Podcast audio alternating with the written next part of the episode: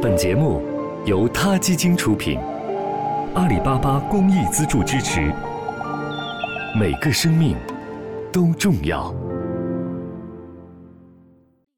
听众朋友们，大家好，我是小五，感谢你关注他 Radio。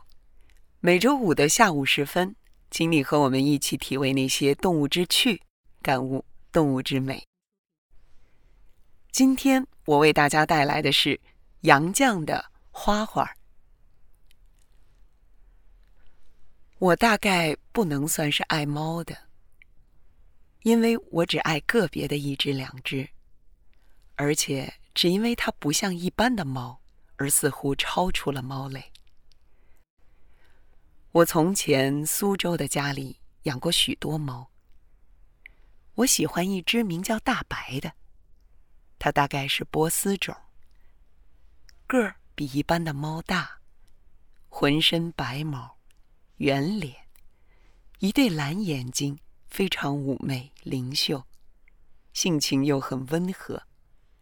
我常胡想，童话里美女变的猫，或者能变美女的猫，大概就像大白。大白如在户外玩够了。想进屋来，就跳上我父亲书桌横侧的窗台。一只爪子软软的扶着玻璃，轻轻叫唤一声。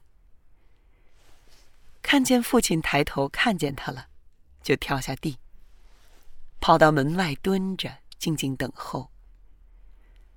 饭桌上尽管摆着他爱吃的鱼肉，他绝不擅自取食。只是忙忙的跳上桌上，又跳下地，仰头等着。跳上桌子是说我也要吃，跳下地是说我在这儿等着呢。莫存和我住在清华的时候，养过一只猫，皮毛不如大白，智力远在大白之上。那是我亲戚从城里抱来的一只小狼猫，才满月，刚断奶。他妈妈是白色长毛的波斯种，这儿子却是黑白杂色。背上三个黑圈儿，一条黑尾巴，四只黑爪子。脸上有匀匀的两个黑半圆，像时髦人戴的大黑眼镜儿。大的遮去半个脸，不过他连耳朵也是黑的。他是圆脸，灰蓝眼珠，眼神之美不输大白。他忽的被人抱出城来，一声声直叫唤，我不忍，把小猫抱在怀里整天，所以他和我最亲。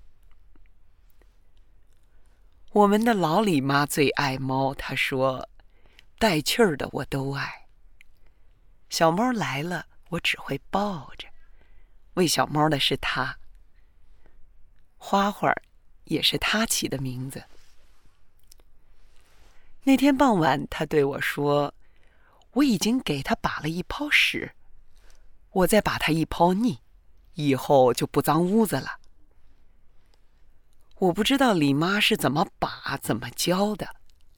花花从来没有弄脏过屋子，一次也没有。我们让花花睡在课堂沙发上一个白布垫子上，那个垫子就算是他的领域。一次，我把垫子双折着忘了打开。花花就把自己的身体约束成一长条，趴在上面，一点儿也不越出垫子的范围。一次，他聚精会神的蹲在一叠箱子旁边，忽然伸出爪子一捞，就逮了一只耗子。那时候他还很小呢。李妈得意的说：“这猫就是灵。”他很早就懂得不准上饭桌。只伏在我的座后等候。李妈常说：“这猫可仁义。”好了，杨绛先生的花花第一部分就到此暂告一段落。今天的 Radio 就到这里了，希望各位喜欢。